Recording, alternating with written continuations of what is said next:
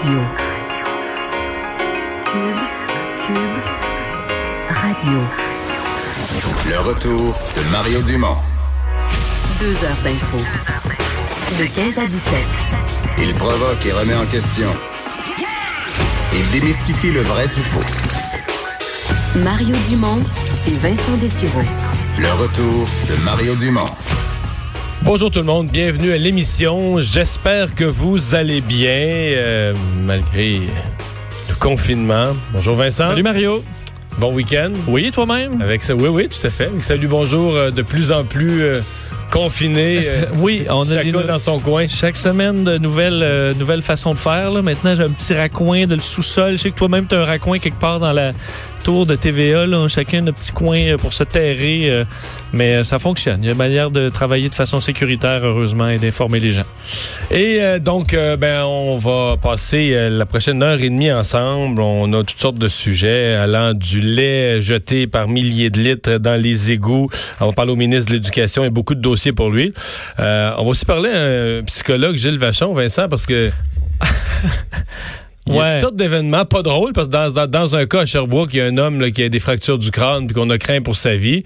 Mais il y a plusieurs autres cas où des gens l'échappent carrément. Là. Pète, pète les plombs, euh, font des fous Là, tu disais d'eux-mêmes. tantôt euh, une dame dans Charlevoix, puis une dame d'une cinquantaine d'années, sans historique. qui a forcé euh, le, le- le point de contrôle en Charlevoix, là, dans- à Saint-Tite-des-Caps, et ça a déclenché une poursuite policière, une dame de 57 ans. Là.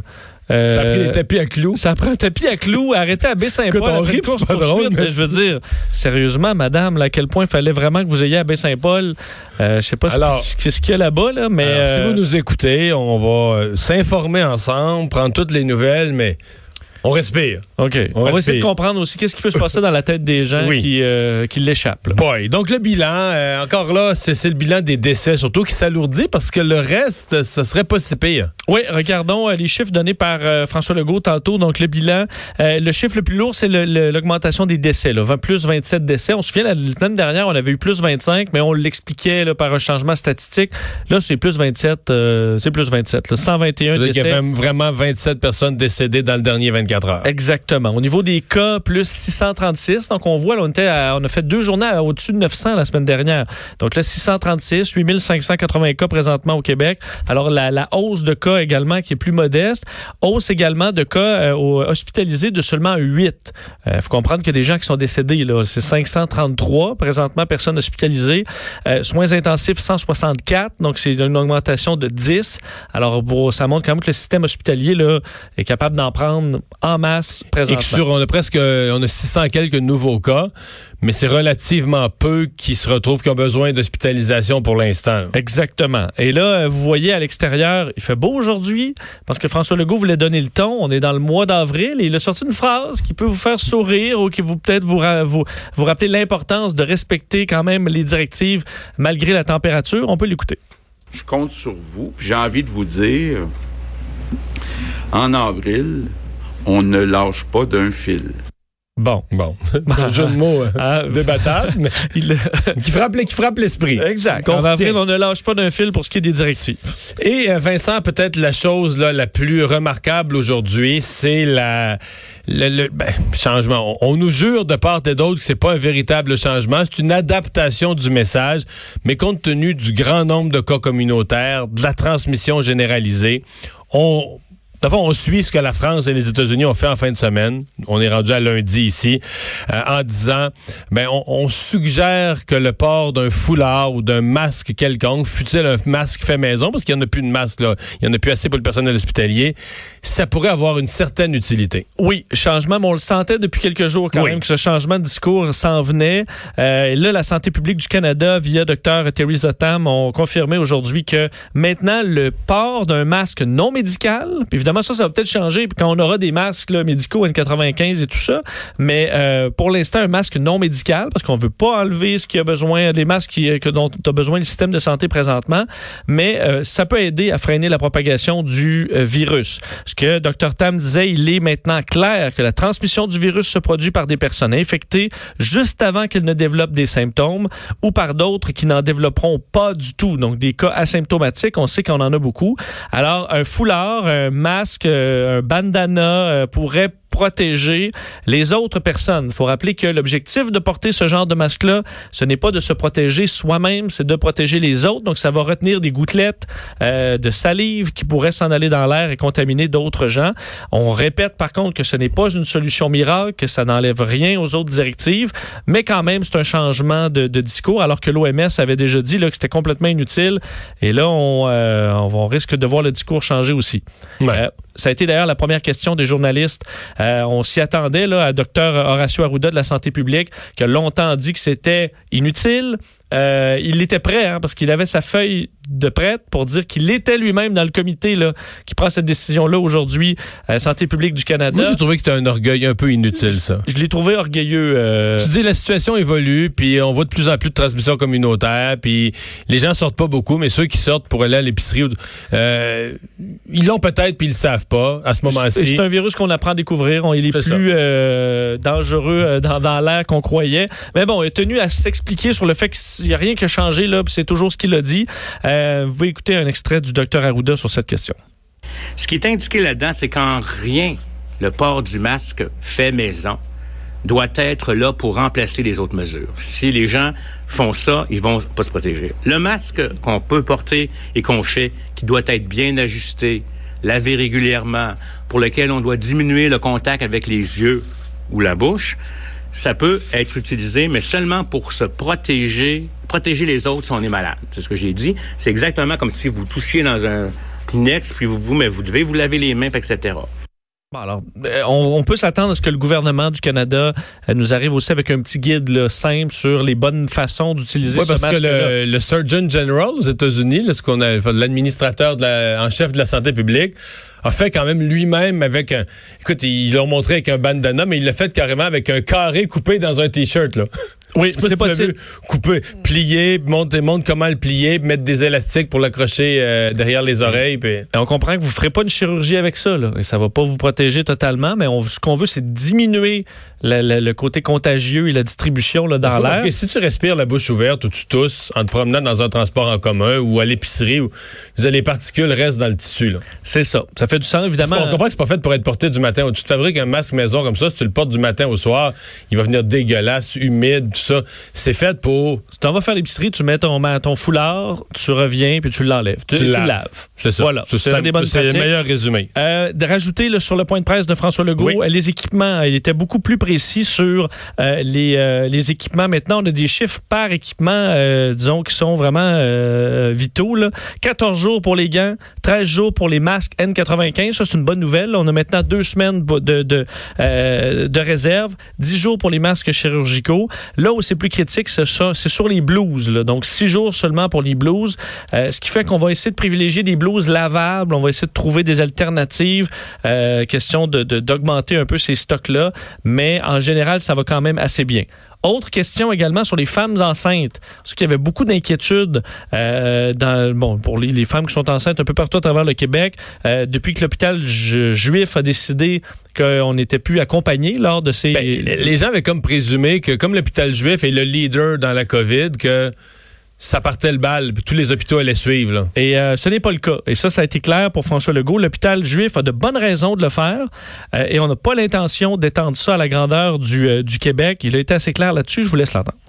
Euh, on est en train de regarder pour les femmes euh, qui veulent changer d'hôpital, euh, de pouvoir changer euh, d'hôpital. Mais à l'hôpital général juif, il y a beaucoup de cas de COVID-19, donc il y a des bonnes raisons pour euh, mettre cette règle. Mais je vais être très clair, là, il n'y a aucune intention du gouvernement euh, d'étendre ces interdictions dans les autres hôpitaux.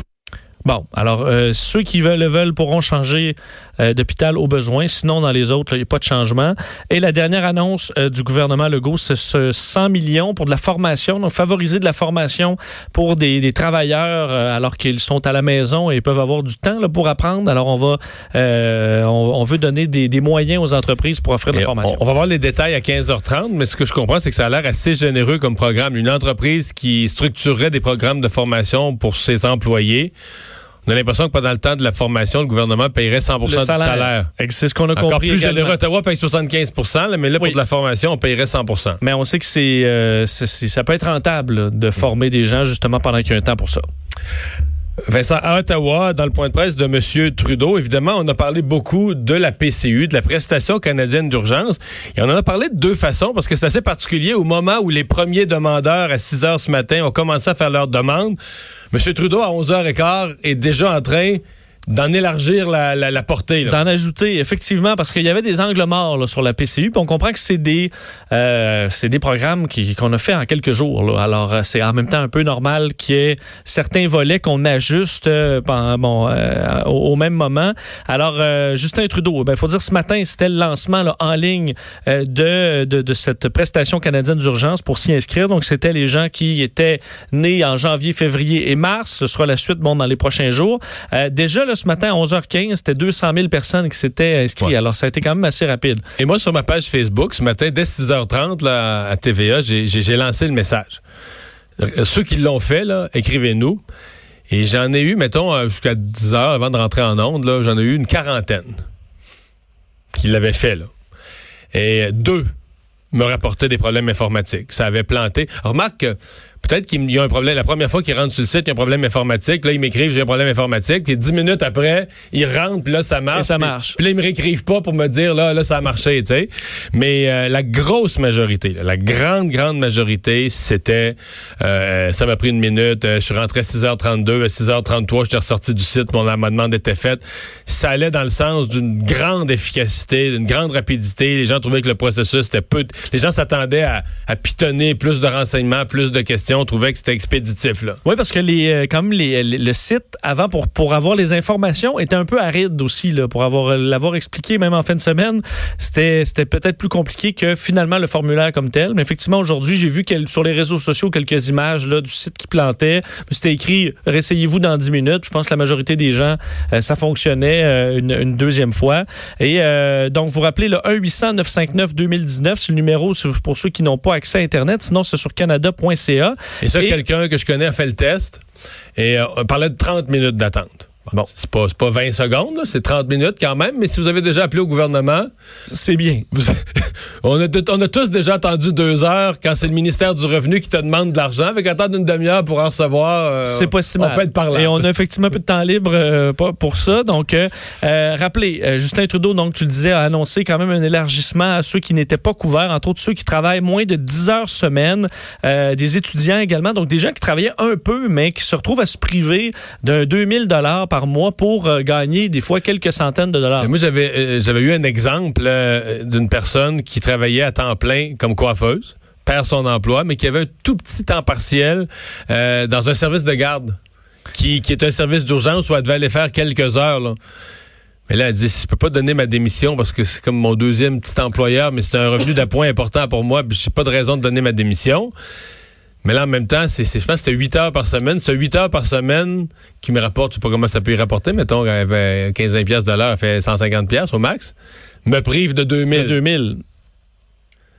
Alors là, là rassurez-vous, euh, et ce sera tout ça sera rétroactif au 15 mars. C'est juste que vous devez attendre plus longtemps. Je sais que pour certains, là, des, on, assez long. Les pompiers volontaires, ça, ça va être. Ben, ils je peux te faire entendre Justin ouais. Trudeau qui fait un peu la liste là, de ce qui sera modifié. Écoutez-le. Si vos heures de travail ont été réduites, par exemple à 10 heures par semaine ou moins, on va bientôt annoncer comment vous pourrez toucher à la prestation canadienne d'urgence. On aura aussi des nouvelles pour ceux qui gagnent moins d'argent en ce moment que s'ils touchaient la prestation. Je pense par exemple aux professionnels des soins à domicile ou ceux qui s'occupent des personnes âgées. Il y a aussi beaucoup d'étudiants au cégep ou à l'université qui se demandent ce qu'ils vont faire cet été c'est clair que vous avez aussi besoin d'aide et on travaille fort pour trouver des solutions. Ouais, parce que les, étudiants, ça, les étudiants, beaucoup travaillent dans le tourisme, dans les industries des festivals, tous des domaines où il y a eu beaucoup d'annulations. Déjà, on ne sait pas ce qui pourrait avoir lieu ou pas, mais déjà, il y a beaucoup de choses qui sont déjà annoncées annulées. Là. Oui, et il y en a qui vont, pour les, tu vois, des jobs d'été, tu remplaces du monde qui sont en vacances. Je pense qu'il y en a qui vont juste prendre moins de vacances parce qu'un conjoint est, euh, ouais, la, a perdu la, son la, travail. La vacance, ça va arrêter le mois de mars-avril. Exactement. Alors, ça peut être effect effectivement plus difficile. Te dire aussi, là, en terminant sur Trudeau, euh, quand est-ce qu'il sera de retour? Hein? Il est comme en quarantaine infinie, Justin Trudeau. Ben, il a dit dans les prochains jours, mais il va rester à la maison. Je, je, je dois t'avouer que je comprends pas. Parce qu'il veut montrer l'exemple bon qu'on peut être Vincent. efficace même à la maison. Vincent. Quoi? Personne ne demande ça, là. Oui, oui, on demande à tout le monde de rester à la maison, mais c'est comme, euh, comme si on disait à Horacio Arruda, le directeur national de la santé publique, faut qu'il reste à la maison pour donner l'exemple. Oui. Tout le monde comprend que le directeur national de la santé publique, dans une crise de santé publique, est au bureau probablement 16 heures par jour. là. Oui. Puis c'est comme, je sais pas comment dire ça. Là, Comme François, ben, François Legault, on se l'imagine Ben. pas là, euh, dans, dans son salon là, toute la journée avec euh, son iPad. Mais qu'est-ce qu'il y a à comprendre? Honnêtement, Mais euh, remarqué dire qu'il quand, allait vraiment quand, rester à la euh, maison. quand, euh, Raymond Filion a abordé cette question-là, la, fa- la face de M. Trudeau change. Oui, il est pas il est, il est Alors que- inconfortable. alors qu'il n'y a pas raison d'être. Si la situation est simple, pourquoi? Je veux dire, c'est. T'étais malade, ben t'as pas été malade, ta conjointe était malade. Bon, hein, c'est ça la vie, puis t'as des règles à respecter, puis ça finit, mettons, une date, le 6 avril, le 9 avril. Tu donnes la date, tout le monde entend. Ah, la date, le 9 avril, il va être revenu au bureau, OK. Tu vois, c'est pas. C'est pas un- un- une vraie affaire. C'est devenu une affaire un peu. euh, c'est pas un terrain glissant du tout. Non. D'aucune façon. ça l'est devenu parce qu'à chaque fois que c'est abordé, t'as l'impression, comme si on parlait quasiment de sa vie privée, puis qu'est-ce qu'il va dire, puis là, il vient mal, puis il dit des phrases, j'écoute les plus grands spécialistes de santé. Ouais, mais qu'est-ce qu'ils disent? Qu'est-ce qui va arriver, là? Et, je sais pas. je- je- Puis là, ben, il nous dit, je vais revenir au bureau, je vais avoir le droit de revenir au bureau, mais je vais quand même travailler prioritairement de la maison. Le premier ministre. Oui. Ben, y en a-tu d'autres sur la Terre, des premiers ministres de pays qui Ben, travaillent de la maison? Il y en a un qui est hospitalisé. ben, Mais à part ceux qui sont en quarantaine, là, euh, qui ont été. euh, Je, ont comprends pas, là. J'additionne tout ça, je... J'ai plus d'explication, sincèrement, j'ai plus d'explication. Puis, dis, mettons, la, co- la conférence de presse du midi, là, Oui. de ces ministres, qui est généralement excellente, on l'a dit, là, pleine d'informations. En fait, il y a même des journalistes qui, à mots couverts, disent à 11h15, c'est un petit discours de M. Trudeau. La vraie conférence de presse d'information, faut que tu écoutes celle de midi avec Mme Freeland, puis tout ça. Mais là, je suppose qu'il va s'y joindre, là, quand.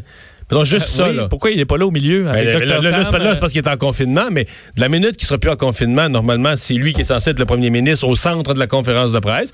Puis là, je comprends qu'il n'y aura pas besoin de tout dire lui-même. Je veux dire, comme, comme fait François Legault, là, Mme McCann est là, ou d'autres, ou quand il y a un dossier plus économique, il remplace Daniel McCann par un ministre économique, puis ils font des, ils font des compléments de réponse ou des. Mais là, est-ce qu'il va rester, lui, en dehors de la conférence de presse des ministres? Le premier ministre va faire son affaire à lui, puis les ministres une autre affaire. Je peux pas croire, ça n'a pas rapport. En tout cas, je te dis, tout ça est bien curieux.